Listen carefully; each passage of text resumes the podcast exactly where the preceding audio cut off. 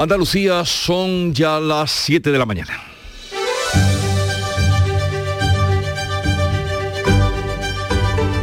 En Canal Sur Radio, La mañana de Andalucía con Jesús Vigorra. Buenos días queridos oyentes, es martes 21 de febrero y el IVA a la carne y al pescado no se rebaja. El gobierno descarta modificarlo. El ministro de Agricultura, Luis Planas, cree que los precios han tocado techo, le pide un esfuerzo a las partes que forman la cadena alimentaria, reunida ayer, y rechaza extender esa reducción del IVA. Que pongan de su parte para conseguir una evolución positiva de los costes en la producción agroalimentaria tenga un reflejo también en los precios pagados por las familias, por los ciudadanos el gobierno andaluz, que se va a reunir hoy en Consejo de Gobierno, prepara un decreto para facilitar que los ayuntamientos puedan limitar los pisos turísticos. Además, el Consejo de Gobierno va a aprobar un nuevo plan estratégico para reorganizar la administración territorial de la Junta y los nombramientos de Lola Flores y David Bisbal como hijos predilectos de Andalucía. El cantante almeriense ha recibido emocionado su distinción y la familia del artista jerezana, de la que este año se celebra el centenario de su nacimiento, recuerda que su madre llevó el nombre de Andalucía por todo el mundo. Lo expresaba así Rosario Flores. Ella quería muchísimo a su tierra y ya era hija su medalla, pero bueno, ahora teniendo la medalla seguro que desde el cielo estamos contentos. Es martes, habrá también Consejo de Ministros que va a aprobar hoy 2.500 millones para becas y los nombramientos del nuevo secretario de Estado y el presidente de Renfe para o tras las dimisiones por el fiasco de los trenes misteriosos que no cabrían de haberse eh, llevado a cabo, realizado por los túneles de Asturias y Cantabria. La jefa de la misión europea que analiza el destino de los fondos europeos le pide a la vicepresidenta del gobierno, Nadia Calviño, que le explique la reforma del delito de malversación teme la desprotección penal de los fondos europeos. Por su parte, Andalucía traslada a la delegación europea la necesidad de que las comunidades autónomas participen también en la gestión y el destino de esos fondos. Por otra parte, el presidente de Estados Unidos visita por sorpresa Kiev, lo hizo ayer y anuncia una ayuda militar de casi 500 millones de euros. Hoy el presidente, el presidente ruso Vladimir eh, Putin, va a pronunciar un discurso sobre el estado de la nación, el primero desde que comenzó la guerra y se eh, teme que sea un discurso bélico en, eh, contrarrestando la visita de Biden a Kiev. En lo tocante al tiempo, la predicción indica para hoy nubes y claros, posibilidad de lluvias y débiles, serían débiles y dispersas, calima por la mañana y temperaturas sin cambios. Los vientos soplan hoy flojos y variables.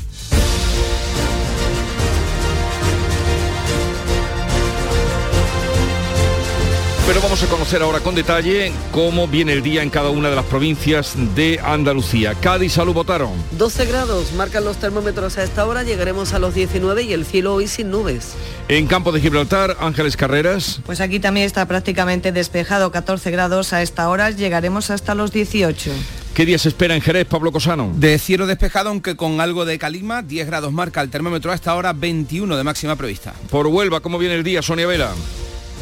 Con nubes y claros por aquí, sí. En Huelva tenemos 9 grados a esta hora, la máxima para hoy Jesús será de 19. En Córdoba, Miguel Vallecillo. De momento despejado con 10 grados y la máxima prevista de 22. En Sevilla, Pilar González. Tenemos intervalos de nubes, se espera una máxima de 22 grados en la capital, ahora tenemos 10. ¿Cómo amanece Málaga, María Ibáñez? Ha llovido ligeramente y en algunos puntos de la provincia. A esta hora bastantes nubes, 13 grados, alcanzaremos los 20 en la capital. Jaén, Irene Lucena.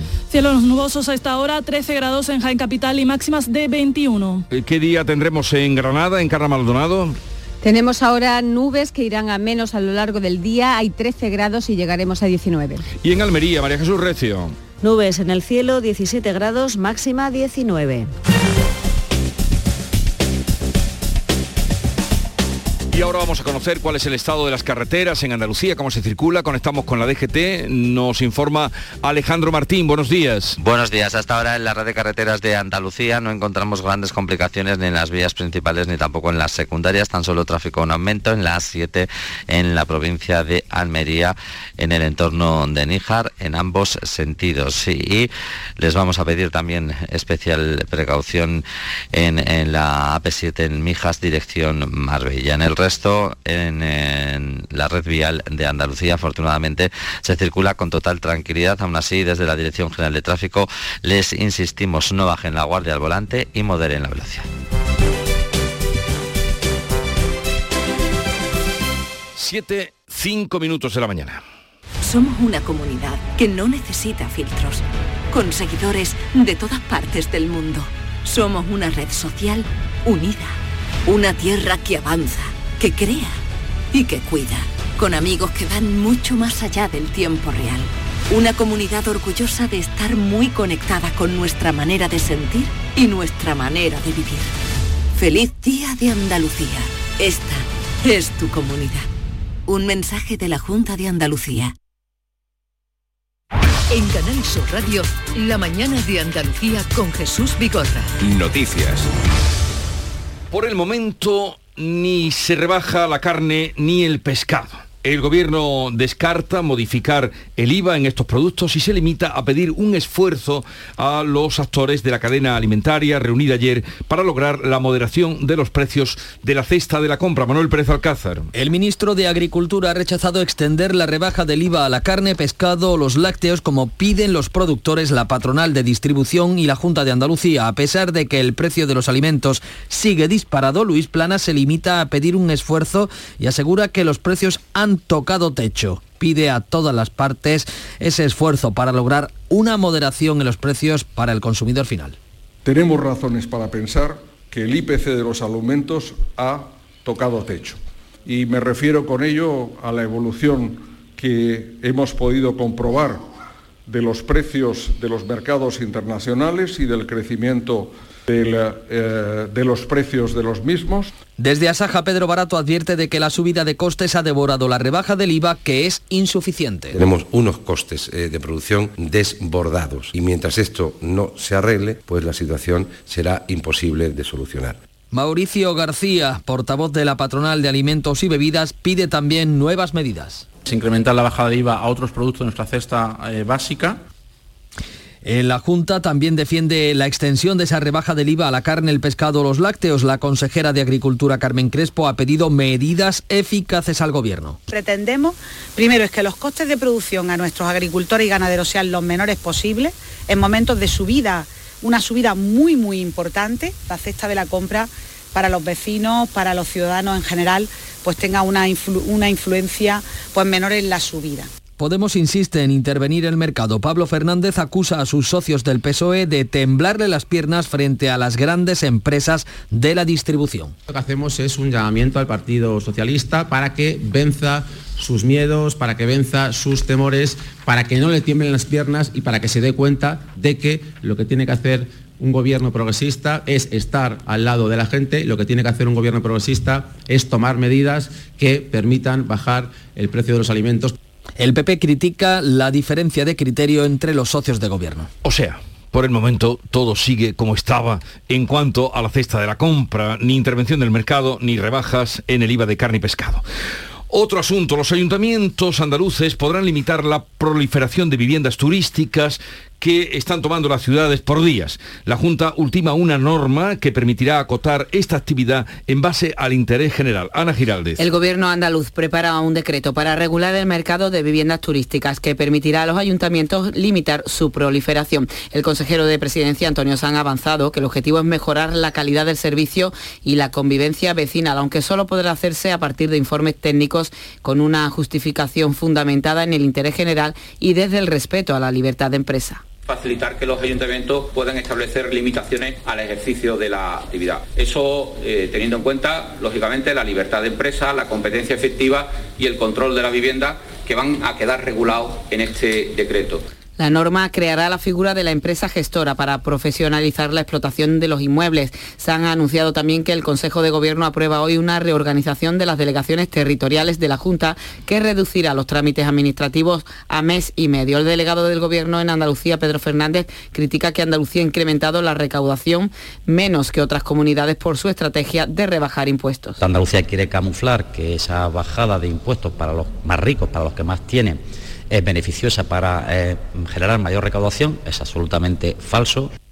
Estamos en las vísperas del Día de Andalucía y ya se nota por los nombramientos, Lola Flores, a título póstumo, y David Bisbal serán los hijos predilectos de este año 2023. Eh, Paco Ramón. El Consejo de Gobierno aprueba hoy la concesión de las distinciones de hijo predilecto y medalla de Andalucía que se van a conceder en el acto institucional del próximo 28F. Bisbal, que cumple 20 años sobre los escenarios, ha recibido con emoción la noticia de ser hijo predilecto. Estoy muy emocionado por el nombramiento como hijo predilecto de mi tierra Andalucía. Espero devolver con, con trabajo y esfuerzo y dedicación todo el cariño que me ha dado mi tierra Andalucía desde mi nacimiento y, espero que sea pues hasta mi muerte. Un beso muy fuerte. El otro nombramiento a título póstumo, en este caso, es el de Lola Flores. Coincide con el centenario de su nacimiento y su hija Rosario recuerda que su madre llevó a Andalucía por el mundo entero que ella quería muchísimo a su tierra y ya era hija sin medalla, pero bueno, ahora teniendo la medalla seguro que desde el cielo está muy contenta. Muchas gracias, Andalucía. La Junta, hoy se conocerán el resto de medallas. La Junta eleva el requisito para que un alumno con suspensos pase de curso. El gobierno andaluz introducirá un complemento a la ley de educación que exigirá una mayoría reforzada de dos tercios entre los profesores para que los alumnos con suspensos puedan pasar de curso o obtener el título. En Canal Sur, la consejera de Desarrollo Educativo, Patricia del Pozo, ha dicho que espera que el gobierno no recurra a la medida como en Madrid porque es respetuosa con la norma. Nosotros defendemos que es absolutamente legal, conforme y respetuoso a la ley orgánica, porque eh, mantenemos la mayoría que exige la ley orgánica en ese tipo de decisiones. Únicamente decimos que se utilice, que se acuda al refuerzo de los dos tercios cuando no hay un consenso, cuando no hay un acuerdo unánime entre los, eh, entre los eh, profesores del alumno. Seguimos hablando de educación porque 2000 500 millones de euros en becas para mejorar la empleabilidad de los jóvenes es lo que aprobará hoy el Consejo de Ministros, una medida que ya había anunciado Pedro Sánchez. Unas becas de estudio que, según ha detallado el presidente, pretenden crear 4.000 nuevas plazas de formación profesional vinculadas a las energías renovables aprobaremos mañana mismo en el Consejo de Ministros la mayor partida de becas de la historia democrática de nuestro país con 2.520 millones de euros, también para impulsar esa igualdad de oportunidades, fomentar la empleabilidad de nuestros jóvenes, vinculados también con esos nuevos sectores de la economía como es el de la transición verde. Coincidiendo con el anuncio, Sánchez ha colgado un vídeo en redes sociales en el que departe con unos alumnos en una biblioteca. Hola, un nuevo vídeo de la campaña de Moncloa para dar una imagen de cercanía del presidente. Anteriormente jugó a la petanca con unos jubilados y visitó en su piso de Parla a dos jóvenes que cobran el SMI, el salario mínimo. En ambos casos los actores resultaron ser familiares o cargos del PSOE. Esta tarde, sesión de control con Sánchez y Fijó en el Senado, mientras el Congreso debate sobre la regulación terapéutica del cannabis que propone Esquerra. La Misión Europea de Control de Fondos Comunitarios desde ayer por España cuestiona al gobierno por la rebaja del delito de malversación que abarata la corrupción con este dinero público. La Junta reclama participar más en la gestión de los fondos. La jefa de la misión parlamentaria traslada a la vicepresidenta del gobierno su preocupación por la desprotección penal que puede suponer para los fondos europeos la reforma del Código Penal español. La vicepresidenta Nadia Calviño resta importancia a esa cuestión, a esa crítica por la imparcialidad de la misión europea. Es normal que se mire con, mucho cuidado a España por dos razones. Una, porque somos uno de los eh, países que tienen una dotación más importante de recursos y segundo, porque somos los primeros. estamos siendo, si me permite la expresión, los conejillos de Indias. ¿no? Todo lo que se ponga a prueba en España después se aplica al resto de los países. En una reunión previa, varios consejeros autonómicos, como la andaluza Carolina, España, han denunciado la falta de cogobernanza de esos fondos. España ha reclamado presencia real de comunidades y ayuntamientos en el diseño de los Next Generation. Lo venimos diciendo desde que se puso en marcha el plan de recuperación, que realmente las comunidades autónomas eh, no hemos participado en el diseño de, de estos eh, fondos europeos, de los MRR. De los 4.000 millones concedidos a Andalucía ya se han puesto en marcha el 40%. La Comisión de Vigilancia del Europarlamento se va a reunir hasta mañana miércoles con varios ministros más, con las comunidades autónomas, siete patronales, incluida la principal, la COE, dos consultoras y un sindicato. José Luis Escribá renegocia con Bruselas la reforma de pensiones tras vetar sus socios de gobierno y de Unidas Podemos y los sindicatos el alza del periodo de cálculo. El ministro de Seguridad Social asegura que quedan muy pocos flecos para pactar la reforma con sus socios de gobierno Unidas Podemos y que ésta sea avalada por las autoridades europeas. Pero sobre la mesa siguen aspectos como la subida de las cotizaciones a las bases más altas y la ampliación del cómputo de años cotizados para el cálculo de la pensión. Escriba se ha reunido este lunes con el comisario de Asuntos Económicos, Gentiloni, en la que ha sido su tercera visita a Bruselas en lo que llevamos de año. Pues yo creo que es, yo lo que voy diciendo, yo estamos trabajando para que podamos hacerlo este mes. Estamos yo creo que ya muy cerca de poder cerrar el proceso, de verdad. Falta pues que es un texto de más de 120 páginas, pero que requieren pues el entendimiento de cada cláusula, de cada elemento y también los análisis que acompañan. Entonces estamos viendo uno por uno. De la reforma de las pensiones que debía haberse cerrado el año pasado depende que Europa haga un cuarto desembolso del plan de recuperación de 10.000 millones de euros. Bruselas acaba de autorizar el pago de 6.000 millones a nuestro país. Por su parte, el Ministerio de Transportes fuerza la dimisión del secretario de Estado, secretaria de Estado y del presidente de Renfe por los trenes fantasmas Asturias y Cantabria que de haberse construido no cabrían por los túneles. El Consejo de Ministros aprobará hoy los nombramientos de David Lucas como nuevo secretario secretario de Estado de Transportes, y de Raúl Blanco como nuevo presidente de Renfe. Sustituyen a los dimitidos Isabel Pardo y Isaías Taboas, cuatro ceses en total, son los que, con, los que el Ministerio de Raquel Sánchez da por cerrada la asunción de responsabilidades por el fallo en el diseño de los trenes de vía estrecha. Desde el primer día he dado la cara, hemos pedido disculpas, he pedido disculpas, hemos reconocido el error he depurado responsabilidades para centrarnos en dar una solución y acelerar todo lo posible la construcción de estos trenes. Tras reunirse con los presidentes de Asturias y Cantabria, la ministra garantiza que los trenes empezarán a funcionar en 2026, dos años después de lo previsto. Hasta entonces, los pasajeros asturianos y cántabros no pagarán ni en los trenes de vía estrecha ni en cercanías. Y en Sevilla ya han comenzado las obras de la línea 3 del metro, que la ciudad lleva esperando más de una década. Dará servicio a la zona norte de la capital hispalense. El presidente de la Junta, Juanma Moreno, ha asegurado que esas obras no van a parar porque es una infraestructura necesaria para la ciudad. Hoy estamos mucho más cerca de ese objetivo, más cerca de un proyecto completo que va a enlazar toda la ciudad de Sevilla a través de un transporte que es rápido y que es sostenible, que va a dar un salto de calidad a la movilidad de Sevilla, que va a poner Sevilla al lado de las capitales europeas más próspera y más avanzada en medio de transporte. Cuando esté concluida esa línea, dentro de ocho años, eh, se espera que mm, pasen por ella 13 millones de usuarios al año. Está presupuestada en 1.300 millones de euros que pagan a medias Junta y Gobierno. La semana que viene la mesa técnica va a empezar a licitar ya los siguientes tramos de la línea 3. Y algo se aliviará el engorroso trámite de pasar eh, por los aeropuertos. Adiós al límite de 100 mililitros al llevar líquidos en el equipaje de mano en los aeropuertos de Madrid y Barcelona a partir del próximo año. A partir de 2024 los pasajeros de los aeropuertos de Madrid y Barcelona podrán subir a bordo equipajes sin limitación de líquidos y no tendrán que mostrar los dispositivos electrónicos. Nuevos escáneres con rayos X en 3D serán capaces de detectar explosivos y permitirán un embarque más ágil y más fluido. La seguridad aérea se endureció a raíz de los ataques del 11 de septiembre de 2001 en Estados Unidos. Entre estas eh, está la limitación de los líquidos eh, tras detener en 2006 en un vuelo a Reino Unido a un pasajero que intentaba embarcar con peróxido de hidrógeno utilizado para fabricar explosivos. Rubén Sánchez de la Organización de Consumidores Facua aplaude la medida. Realmente se ha demorado en exceso la medida y no entendemos por qué ha sido así porque se han causado enormes molestias a los consumidores durante todos estos años, pero en cualquier caso bienvenida sea la medida. pero esa medida, ya les hemos dicho, será a partir de 2024, queda todavía.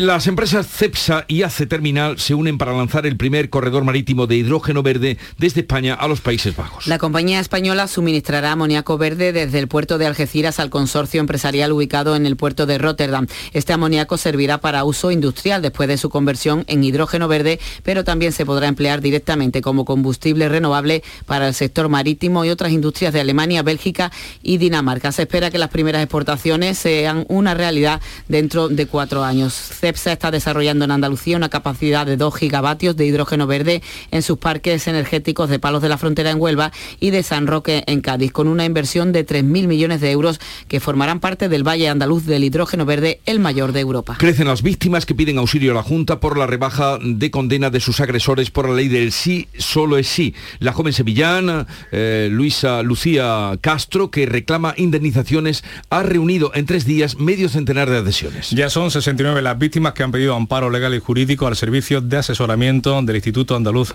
de la Mujer. Castro, la joven sevillana que lidera el movimiento para reclamar indemnizaciones, reúne más apoyos. Que hace falta porque yo precisamente una de las razones por las que me, di cuenta cuando era pequeña de que esto me estaba sucediendo y de que tenía un nombre eh, fue por escuchar lo que es el abuso sexual infantil en la noticia. Y ves que y ve que había víctimas y que había niños que estaban pasando por eso fue víctima de abusos sexuales, como nos contó ayer, desde los 7 a los 12 años. 7, 20 minutos de la mañana. La mañana de Andalucía. Ha tomado usted la ruta más larga para llegar a su destino. Este camino es de 3 horas y 15 minutos, 178 minutos más largo que el habitual, e incluye caminos sin asfaltar, pueblos abandonados y carreteras perdidas. ¿Está seguro? El próximo viernes 3 de marzo, Euromillones sortea un bote especial de 130 millones de euros para que hagas todas esas cosas que se hacen cuando tienes todo el tiempo del mundo. Confirmando ruta más larga. Euromillones. Loterías te recuerda que juegues con responsabilidad y solo si eres mayor de edad. Vamos ahora con lo más destacado, lo más interesante de los periódicos del día que nos ofrece Paco Rellero. Buenos días. ¿Qué tal Jesús? Muy buenos días. Son las 7 y 21 tras la reunión entre Agricultura y las grandes distribuidoras de alimentos.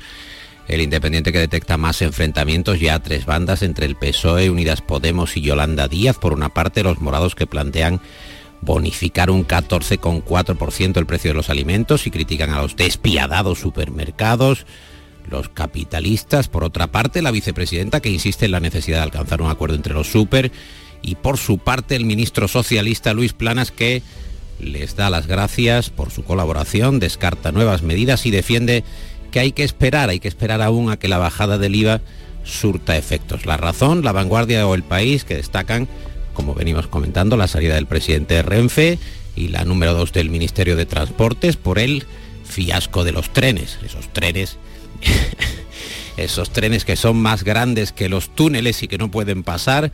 Sobre este asunto, el Confidencial considera que Sánchez sacrifica dos pesos pesados en la crisis de los eh, trenes para taponar otra sangría en el 28M. Es un análisis, es una interpretación que hace el Confidencial. El presidente que deja tocada a la ministra de Transportes, eh, dice que no sabía nada hasta el momento, la titular de Transportes, y lanza el mensaje a Podemos de que los trenes eh, y que los errores conllevan dimisiones ante la resistencia, por ejemplo, de Irene Montero con la ley del solo sí es sí. Es un mensaje que digo interpreta el confidencial. El Independiente dice que el gobierno va a comprar más trenes para Asturias y para Cantabria y cabría preguntarse, Jesús, todo esto quién lo paga exactamente. Bueno, los trenes afortunadamente no llegaron a hacerse, sí los proyectos de, esos trenes misteriosos.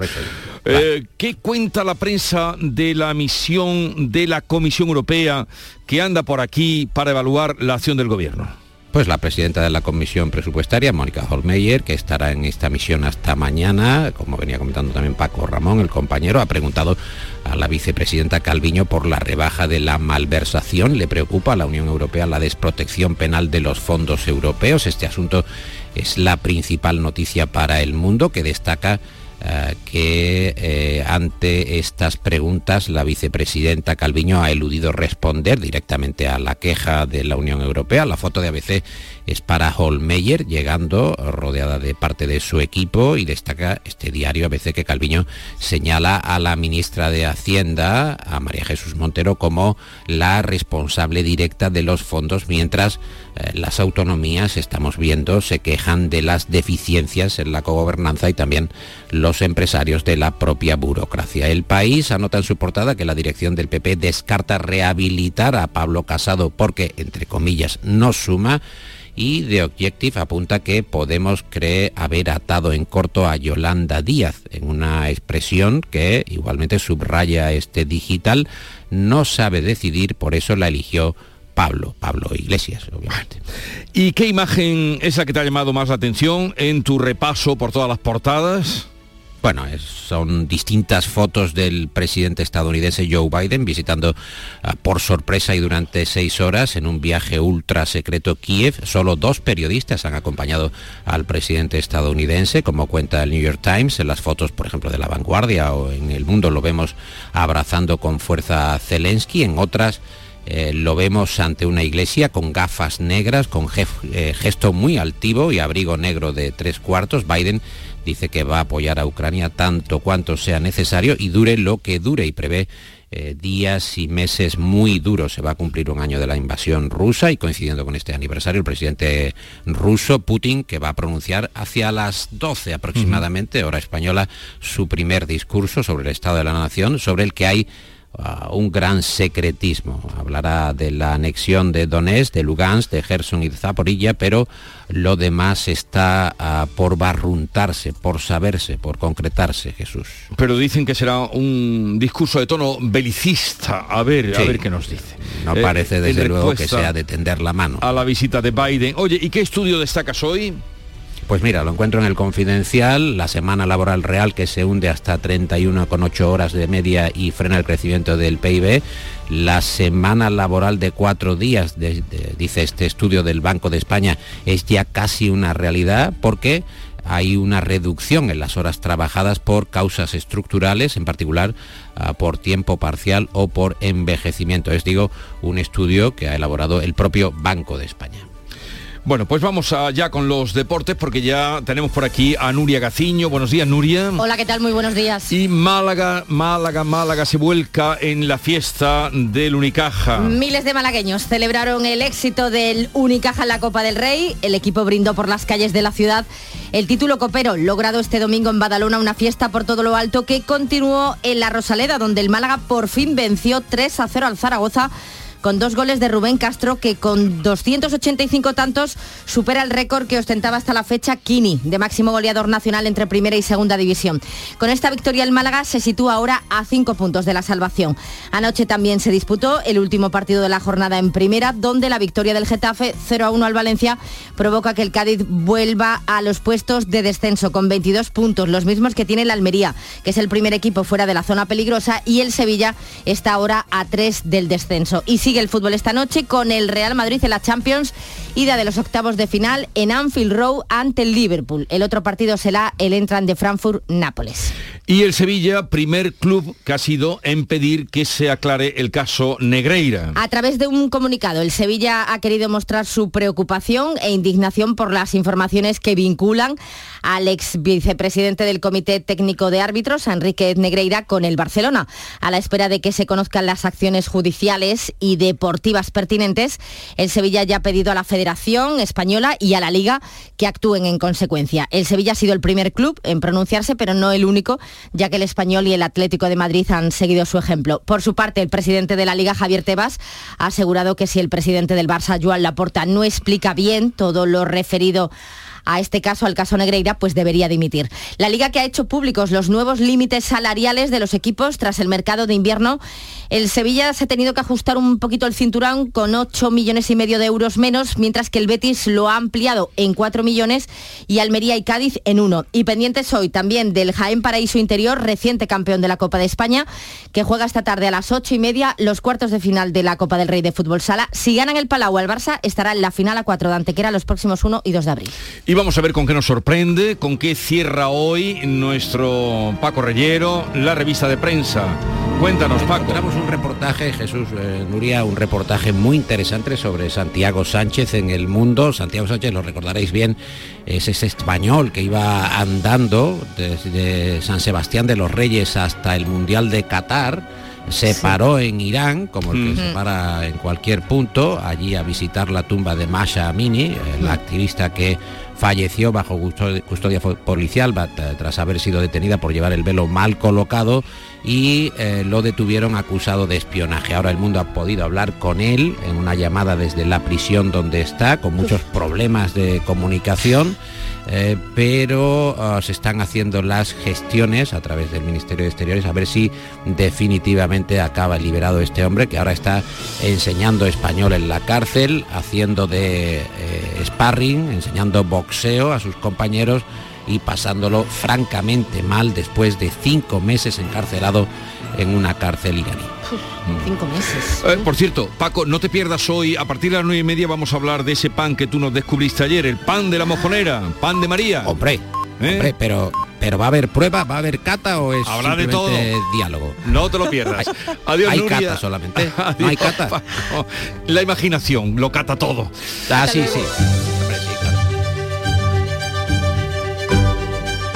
En Canal Sur Radio, La mañana de Andalucía con Jesús Vigorra. Acaban de dar las siete y media de la mañana. No sé si le sonó o no el despertador, pero ya estamos en las siete y media de este día 21 de febrero y es el momento y hora de dar cuenta de las noticias más destacadas que les estamos contando, resumidas con Ana Giraldez. El gobierno descarta por el momento rebajar el IVA a la carne y al pescado. El ministro de Agricultura, Luis Planas, considera que los precios han tocado techo. Le pide un esfuerzo a todas las partes de la cadena alimentaria y rechaza extender la reducción del IVA como le piden los productores y las empresas de distribución. La Junta prepara un decreto para que los ayuntamientos limiten los pisos turísticos. El gobierno andaluz regulará el mercado de viviendas turísticas y permitirá a los ayuntamientos limitar su proliferación. Además, el Consejo de Gobierno aprueba hoy un nuevo plan estratégico para reorganizar la administración territorial de la Junta. Lola Flores y David Bisbal, hijos predilectos de Andalucía. El cantante almeriense ha recibido emocionado su distinción y la familia del artista Jerezana, de la que este año se celebra el centenario de su nacimiento, recuerda que su madre llevó el nombre de Andalucía por todo el mundo. El Consejo de Ministros aprueba hoy 2.500 millones para becas de estudio. Con este dinero el Ejecutivo pretende crear 4.000 nuevas plazas de formación profesional vinculadas a las energías renovables. La misión del Parlamento Europeo en visita por España pregunta al Gobierno por la reforma del delito de malversación. La jefa de la comisión que analiza el destino y la ejecución de los fondos europeos le pide a la vicepresidenta Nadia Calviño que aclare la reforma. Teme la desprotección penal de los fondos. Dimiten la secretaria de Estado y el presidente de Renfe por el fiasco de los trenes que, de haberse hecho, no cabrían por los túneles. El Consejo de Ministros aprobará hoy los nombramientos de David Lucas y Raúl Blanco tras las salidas de Isabel Pardo de Vera e Isaías Taboas. El Ministerio de Transporte da por cerrada la crisis por el fallo en el diseño de los trenes. Joe Biden respalda a Ucrania cuando se cumple un año de la invasión. El presidente de Estados Unidos visita por sorpresa Kiev y anuncia una ayuda militar de 470 millones de euros. Hoy el presidente ruso Vladimir Putin va a pronunciar su discurso sobre el estado de la nación, el primero desde que comenzó la guerra. Y recordemos el tiempo, pronóstico del tiempo para hoy. Pues esperan intervalos de cielos nubosos y sigue la calima, también precipitaciones en la mitad oriental que podrían ir acompañadas de tormentas y depósitos de barro. Las temperaturas sin cambios o en descenso y los vientos en general variables flojos. Son las 7.32 minutos de la mañana. En un momento estaremos con las claves económicas del día. Para ser una empresa igualitaria es importante contar con un plan de igualdad. Desde el Equipa ayudamos a las empresas andaluzas de forma gratuita. La igualdad es productiva. 22 de febrero, Día de la Igualdad Salarial. Pacto de Estado contra la Violencia de Género. Junta de Andalucía. Frutos secos Reyes, mucho más que pipas. Disfruta con nuestra deliciosa variedad de frutos secos, snacks y golosinas en los más de 35.000 puntos de venta que tenemos en Andalucía o en frutosecorreyes.es. Ah, y ahora con tu pedido a partir de 20 euros, te los llevamos a casa gratis. Frutos secos Reyes, tus frutos secos de siempre. Las claves económicas con Paco Bocero. Paco, buenos días. Buenos días, Jesús. ¿Qué tal? Eh, a martes. ¿Qué tal? A martes y A con martes. una buena serie de claves en la agenda económica. Para empezar, noticias sobre la marcha más inmediata de las economías europeas. La primera, la leve mejora de la confianza de los consumidores. Cuéntanos cómo y por qué. Pues sí, vamos a variar un poco el tono de lo que estamos comentando desde el inicio de la mañana. Y es que la confianza de los consumidores de la zona euro ha repuntado hasta máximos de los últimos 12 meses, según los datos de la Comisión Europea hechos públicos ayer, y se sitúan los menos 19 puntos. Pero, como ves, el índice está en negativo, en esos menos 19 puntos, y muy por debajo de la media positiva, que es cero. También es cierto que es el mejor resultado en un año, y según la Comisión, prueba de que las economías de la zona del euro están resistiendo la situación mejor de lo esperado, y lo están haciendo en este entorno de presión de los precios en toda Europa, con los tipos de interés al alza y también, en verdad, un invierno más suave, al que ya le queda un mes, que ha sostenido la demanda energética. Aunque el consumo está en cifras contradictorias, porque si bien se ha recuperado del impacto del COVID, está en niveles muy bajos con respecto a 2007. Pues esa es una de las conclusiones de un informe de la Fundación BBVA, que señala que el consumo individual creció un 3,5% en 2021, después de haber caído un 10% en 2020 por la pandemia. Pero oye, se mantuvo un 25% por debajo del registrado en 2007, es decir, que el impacto de la gran recesión que vino después de ese año, 2008-2009, ha sido muy duradero y todavía lo estamos encajando. Y es que hace 15 años el consumo individual, descontada la inflación, se situaba en la cota de los 22.800 euros una cifra media como siempre recordamos. Y en 2021, tras la recuperación frente al COVID, todavía estaba a los 17.100, 5.700 menos que hacía casi 15 años. En definitiva, que el gasto por habitante no mejora con la misma intensidad que lo ha hecho la economía y la desigualdad en el consumo no se ha corregido durante años de recuperación. Siguen siendo los grandes perjudicados los hogares con hijos y las personas más desfavorecidas. Es decir, Paco, que la economía se ha recuperado con más fuerza que el consumo. En efecto, mira el crecimiento, mira, el crecimiento mm, se recuperó en 2017, 10 años después. Eh, y ahora todavía está por debajo del periodo prepandemia y posiblemente lo haga ya en 2024, pero el consumo individual no lo ha hecho. ¿Y por qué? Pues entre otras mu- muchas razones, porque son eh, bastante largas, por la estructura laboral y sectorial más intensiva en mano de obra que había entonces así como una mayor remuneración salarial, que facilitaban una mayor demanda en 2007 y también una mayor capacidad para endeudarse y para co- comprar, para consumir, que hoy no la hay por los menores ingresos, por el cambio de esa estructura laboral y sectorial, y también, perdón, porque los componentes del crecimiento eh, están más centrados en otros factores como por ejemplo la demanda externa, las exportaciones. Bueno, esperemos que podamos ir superando y recuperando porque vemos que la crisis o las crisis sucesivas dejan huellas duraderas y profundas. ¿Y con qué nos quedamos hoy, Paco? Pues mira, hoy tenemos los PMI adelantados ya de febrero, que en enero dieron una pequeña, perdón, sorpresa positiva, resistiendo como la confianza de los consumidores que hemos citado al principio. Y dos curiosidades. Eh, la una ya citada, la economía rusa cayó el año pasado solo un 2,1% según Rostat, su agencia estadística. Eh, se iba a anunciar el jueves, pero como hay discurso y muy esperado de Putin, lo adelantó para que sonara hoy. se bueno, bueno, pero hoy, ¿no? todo lo contrario, Paco, lo que tú dices, te creo a ti, a lo que dice hoy el Prada, que se centra en la economía y bueno, todos son lindezas lo que lo que dice en, en cuestión de economía, en cuestión de desempleo, tremendo, pero ya sabemos supuesto, la por verdad supuesto. del Prada cómo es. Por, su- por supuesto, por supuesto. No descartes que la verdad del Prada lo haga libre a todos, como ironizaría a alguien, ¿no? Hasta luego, Paco, que tengas un buen día. Igualmente, hasta luego. CaixaBank y la Asociación de Autores del Carnaval de Cádiz premian a la comparsa gaditana Los Revoleados por cantar la mejor letra dedicada a nuestros mayores. Todas las tardes me cuenta, aunque yo ya me lo sepa, que trabajaba en el muelle y qué penita que ya no puede, y lo guapa que era su vez. Los Revoleados, la comparsa de Javier González Vázquez e Iván Romero Castellón, ganadores de la primera edición de Mayores Llenos de Coplas. Muchas felicidades y que viva el carnaval. CaixaBank, mayores llenos de coplas y de vida. En Canal Sur Radio, por tu salud, responde siempre a tus dudas. Hola, Andalucía acaba de instalar en el Hospital Reina Sofía de Córdoba el primer equipo para tratar el temblor en los trastornos del movimiento. Ya hay pacientes que se están beneficiando de esta innovadora técnica y hoy nos proponemos hablar de ello.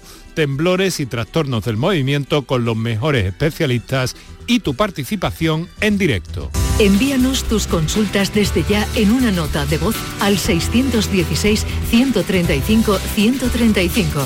Por tu salud, desde las 6 de la tarde con Enrique Jesús Moreno. Más Andalucía, más Canal Sur Radio.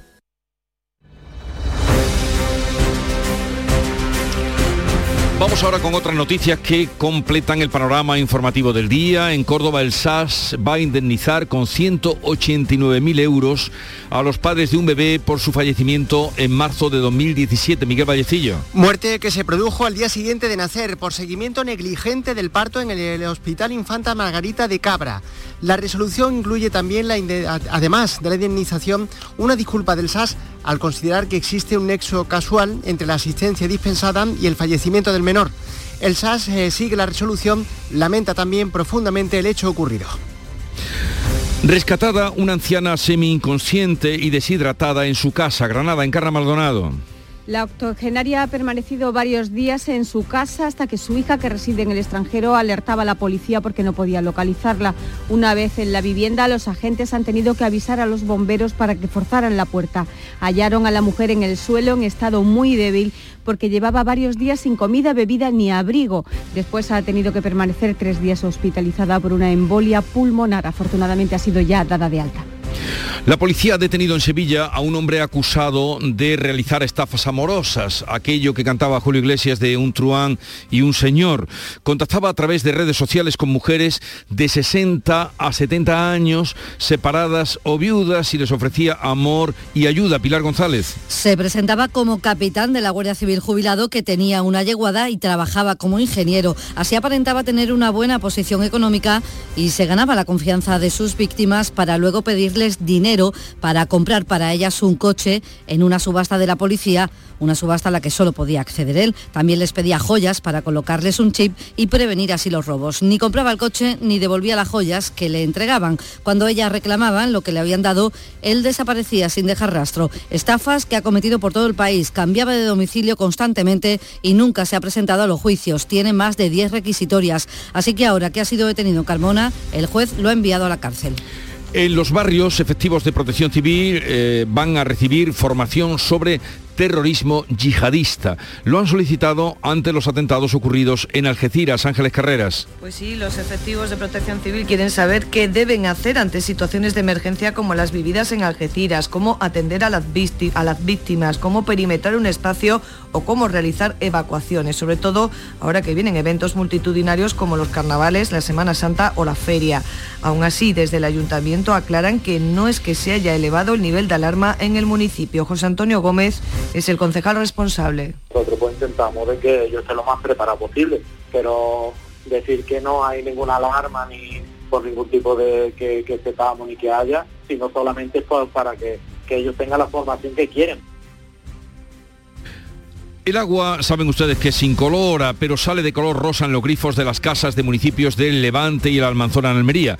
La empresa que gestiona el suministro asegura que no hay ningún riesgo para la salud. Pero ¿por qué sale el agua rosa, María Jesús Recio? El agua tiene esa coloración rosácea por un incremento en la dosificación de manganeso. La empresa que suministra el servicio de agua potable ha indicado que el domingo se produjo una incidencia en la planta de tratamiento que ha provocado este efecto visual, esa coloración rosa. Ante la alarma de los vecinos, asegura que no hay riesgo alguno para la salud.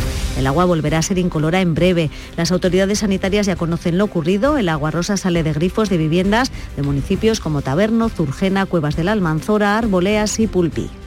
En Cádiz ha atracado la España Azul. Es la primera expedición científica que estudia la presencia de microplásticos en las costas españolas. El 100% de las muestras confirman hasta el momento la presencia de plásticos en los fondos marinos. Salud, Botaro. La España Azul está recabando datos sobre esta presencia de microplásticos en la costa desde septiembre, información que recoge la Universidad de Cádiz, integrante en el proyecto junto con el Ministerio de Transición Ecológica. Una oportunidad también para que empresas como Hermacbos puedan apoyar iniciativas de este tipo. Su portavoz Yago Martín. Y va a ser un estudio sin precedentes.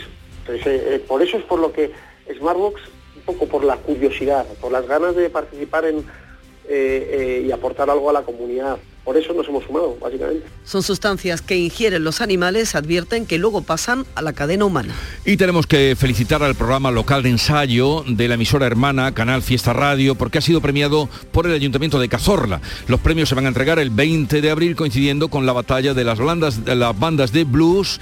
Cuéntanos, Irene Lucena. Ha sido reconocido por la difusión que desde hace 30 años le da a los grupos musicales que dan sus primeros pasos en Andalucía, objetivo compartido también con la batalla de bandas de blues organizada por el Ayuntamiento de Cazorla. José Luis Olivares es el concejal de Cultura de Cazorla. Local de ensayo en ese sentido es un referente, más de 30 años en antena, escuchando música independiente y es difícil los tiempos en los que está que hay una apuesta decidida a apoyar a estas bandas y grupos del escenario independiente.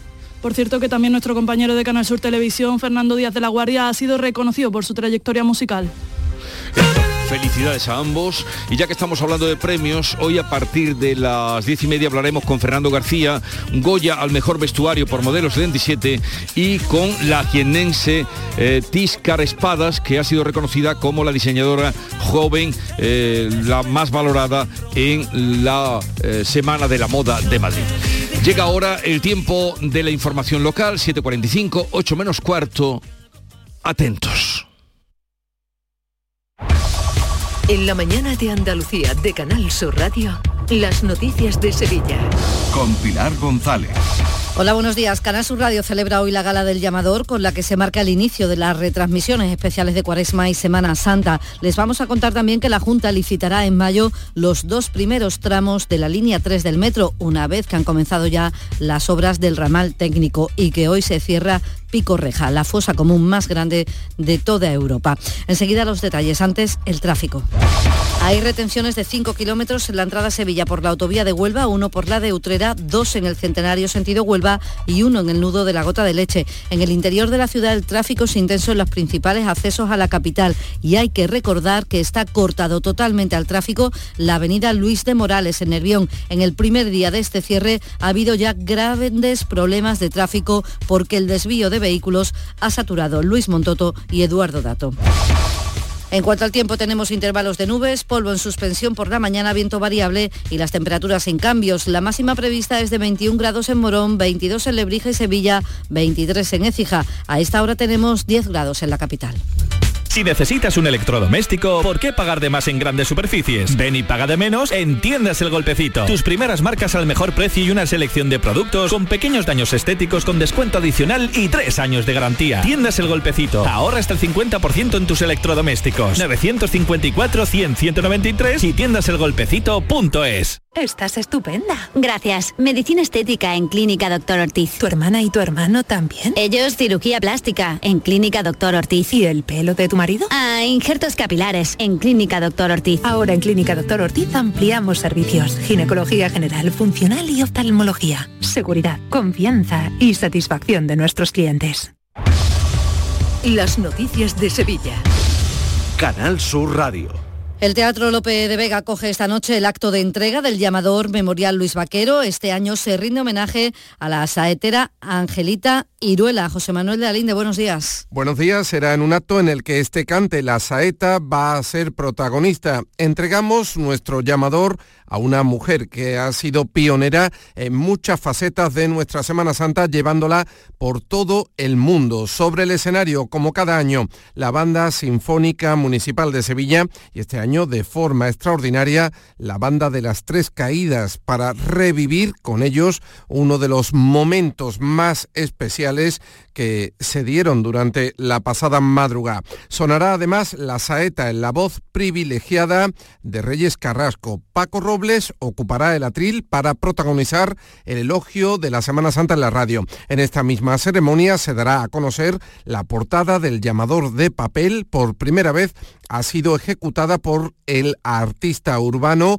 Francisco Martínez. No va a dejar indiferente, seguro, Toda la ceremonia se podrá seguir en directo a partir de las 9 de la noche a través de Canal Sur Radio y ver en todo el mundo a través de nuestra APP, nuestra plataforma de televisión Canal Sur Más. El llamador de anoche adelantó los resultados de la prueba de carbono 14 que se le ha hecho a la Esperanza de Triana, la primera imagen de la Semana Santa a la que se ha sometido a esta prueba realizada por el Centro Nacional de Aceleradores. El resultado determina la antigüedad de la madera de la mascarilla de la Esperanza, que avanzó el llamador anoche y esta madera es de un rango compuesto entre los años 1460-1635.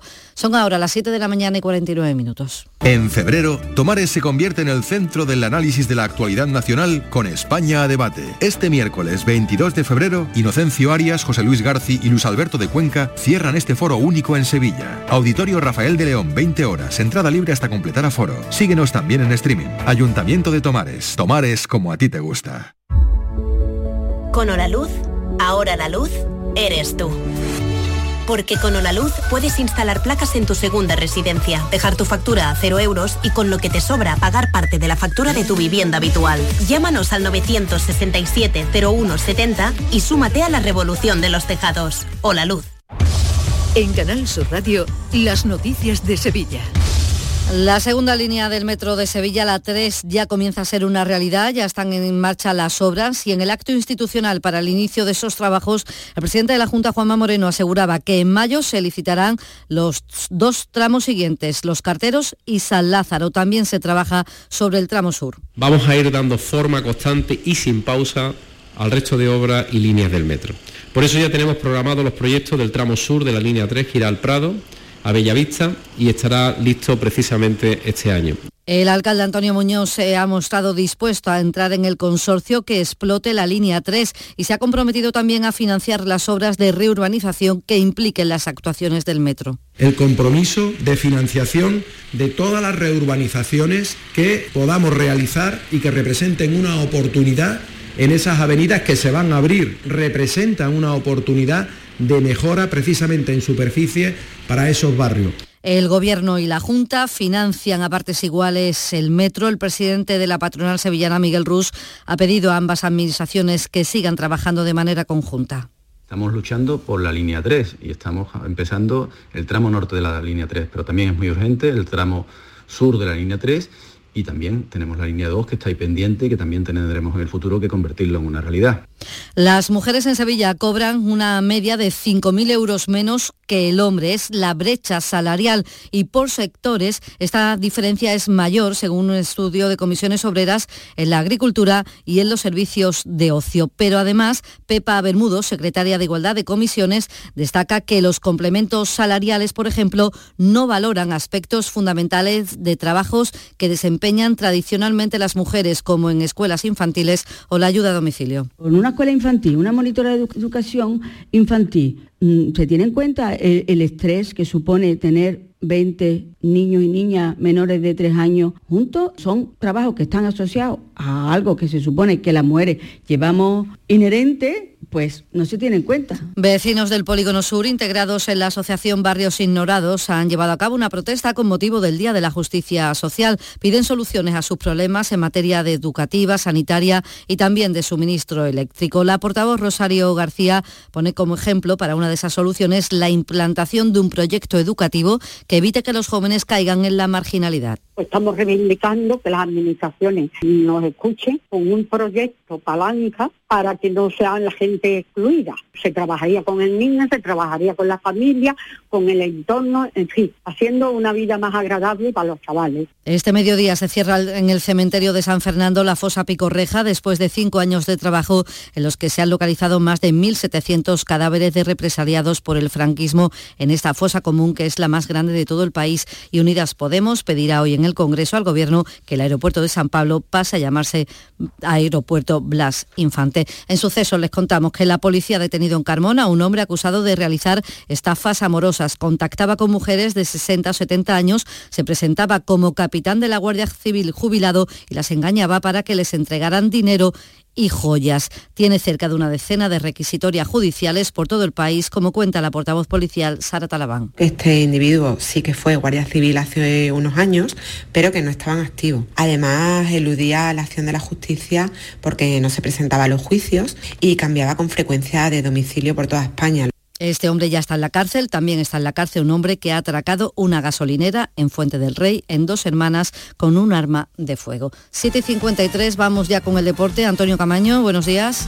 Hola, ¿qué tal? Muy buenos días. Tal y como se esperaba, Antonio Cordón deja de pertenecer a la estructura deportiva del Betis. El hasta ahora director deportivo del conjunto verde y blanco pone así fin a una exitosa etapa en el conjunto bético, porque se resolvió en el día de ayer de manera inmediata el contrato que los unía hasta junio del año 2024, después de que el técnico pacense asegurase días atrás que su ciclo en el Betis había acabado. Y el Sevilla, a través de un comunicado, ha querido mostrar su preocupación e indignación pública después de las informaciones publicadas alrededor del caso Negreira y el Barcelona. Tal y como explica el Sevilla en este comunicado, quiere que se llegue al fondo del asunto para esclarecer lo ocurrido y en su caso depurar las oportunas responsabilidades. Y hoy se celebra la segunda jornada del Foro de Cocina Ecológica y Sostenible. Participa, entre otros, el chef Santi Elías, que en Canal Sur Radio ha explicado que los restaurantes cada vez se fijan más por los productos cercanos y de temporada. El pescado azul en la mejor temporada es en primavera, cuando aparecen las almabravas, cuando aparece el atún, el boquerón. No es lo mismo que tomarse en este caso un atún en noviembre, ¿no? No tiene absolutamente nada que ver. Aquí queda ya la responsabilidad entre los que consumen y los que compran de dar ese paso, ¿no? Y lo están escuchando, primer concierto hoy del ciclo Alternativas de Cámara del Maestranza, une esta noche la Escuela Bolera y la Guitarra Española. Con el guitarrista Álvaro Toscano, al que oyen hará un recorrido por las grandes obras de compositores clásicos como Albéniz o Quiroga. Escuchas La mañana de Andalucía con Jesús Vigorra, Canal Sur Radio. Aquadeus, el agua mineral natural de Sierra Nevada, patrocinador de la Federación Andaluza de Triatlón, les ofrece la información deportiva. 7.55 de la mañana, Nuria Gaciño, buenos días. Hola, ¿qué tal? Muy buenos días. Y Málaga entera se echó a la calle, ha sido una fiesta para celebrar el triunfo en la Copa del Rey y que el año que viene tenemos sede en Málaga. Repetimos, merecido homenaje eh, ese que le ha rendido Málaga la Unicaja de baloncesto al flamante campeón de la Copa del Rey. Miles de aficionados acompañaban ayer al equipo durante los diversos actos con los que han celebrado la conquista de esta segunda Copa. Ambiente por todo lo alto desde las 5 de la tarde, hora en la que el Unicaja partió desde los hasta la ofrenda a la patrona de Málaga. Especialmente feliz y exhausto por las 24 horas de celebración, pudimos escuchar anoche en el pelotazo al presidente del Unicaja, Antonio Jesús López Nieto. 24 horas intensas, ¿no? Desde que ganamos ayer la Copa, el viaje en charter, llegamos a Málaga tarde, con la lógica alegría, pues la llegada aquí, la mañana ha habido que organizar todos los actos de, visita al, ayuntamiento, a la patrona, al banco, paseo por la ciudad y bueno, una comida y ahora una cena. Hay que celebrar un título de Copa como este no se ganan todos los días. El broche final a la fiesta fue con una cena de la plantilla y todo el cuerpo técnico y directiva del Unicaja, pero anoche la fiesta se alargó en la Rosaleda, donde el Málaga por fin venció 3 a 0 al Zaragoza con dos goles de Rubén Castro, que con 285 tantos supera el récord que ostentaba hasta la fecha Kini, de máximo goleador nacional entre primera y segunda división. Muy contento con este récord y convencido el veterano delantero del Málaga de que se puede conseguir el objetivo de la permanencia. Anoche ya se dio un paso de gigante. Sí, la verdad que no son momentos para, para las cosas personales, pero bueno, sí que es verdad que, son muchísimos goles, la verdad es que no, no esperaba conseguir esta meta y súper contento, ¿no? El máximo español, la verdad es que, yo creo que todo español es lo que, lo que quiere y todo delantero y al final lo ha conseguido. Quedan muchísimos partidos, creo que son 14 o 15 partidos en el fútbol, nunca se sabe, son muchísimos puntos, sí que es verdad que hoy teníamos que ganar aquí como fuera y lo hemos conseguido, creo que el equipo lo ha dado todo y con la ayuda de nuestra gente lo hemos conseguido. Con esta victoria el Málaga se sitúa ahora a cinco puntos de la salvación. Anoche también se disputó el último partido de la jornada en primera, donde la victoria del Getafe 0-1 al Valencia provoca que el Cádiz vuelva al descenso con 22 puntos, los mismos que tiene el Almería que es el primer equipo fuera de la zona peligrosa y el Sevilla está ahora a tres del descenso. Flaco favor, el que le ha hecho a estos equipos andaluces la victoria del Getafe. Y sigue el fútbol esta noche con el Real Madrid en la Champions, ida de los octavos de final en Anfield Road ante el Liverpool. El otro encuentro será el Entran de Frankfurt-Nápoles. El Sevilla no juega hasta el jueves, donde visita al PSV Eindhoven con esa renta del 3 a 0 que lograba en la ida de los 16 avos de final de la Liga Europa. El Sevilla que ha sido el primer club en pedir que se aclare el caso Negreira. Ya iba siendo hora porque el silencio de los clubes ha llamado mucho la atención. A través de un comunicado, el Sevilla ha querido mostrar su preocupación e indignación por las informaciones que vinculan al ex vicepresidente del Comité Técnico de Árbitros, Enrique Negreira, con el Barcelona. A la espera de que se conozcan las acciones judiciales y deportivas pertinentes, el Sevilla ya ha pedido a la Federación y a la Liga que actúen en consecuencia. Escuchábamos antes al presidente del Unicaja, López Nieto, que estuvo anoche en el pelotazo, donde también eh, habló de este asunto. No tiene ningún reparo en querellarse, es más que cree que todos los árbitros y exárbitros como él lo deberían hacer. Yo ya lo he hablado con Luis, el Comité Técnico de Árbitros quiere estar pensado en la causa, él no tiene entidad jurídica, y que es la Federación Española la que tiene que hacer, pero yo le he dicho al presidente, a mi amigo Luis Medina Cantalejo, que debe de, de los árbitros eh, a nivel individual debemos querellar pues considera que deben querellarse. El Sevilla ha sido el primer club en pronunciarse, pero no el único, ya que el Español y el Atlético de Madrid han seguido su ejemplo. Eh, por su parte, el presidente de la Liga, Javier Tebas, ha asegurado que si el presidente del Barça, Joan Laporta, no explica bien todo lo referido al caso Negreira, debería dimitir. La Liga que ha hecho públicos los nuevos límites salariales de los equipos tras el mercado de invierno. El Sevilla se ha tenido que ajustar un poquito el cinturón, 8 millones y medio de euros menos, el Betis 4 más y Almería y Cádiz 1 más. Y pendientes hoy del Jaén Paraíso Interior el reciente campeón de la Copa de España, que juega a las ocho y media los cuartos de final de la Copa del Rey de Fútbol Sala ante el Barcelona. Si gana, estará en la final a cuatro de Antequera en abril. Aquadeus, ahora más cerca de ti, procedente del manantial Sierra Nevada. Un agua excepcional en sabor, de mineralización débil que nace en tu región. Aquadeus Sierra Nevada es ideal para hidratar a toda la familia. Y no olvides tirar tu botella al contenedor amarillo. Aquadeus, fuente de vida, ahora también en Andalucía. Canal Sur Radio, la radio de Andalucía.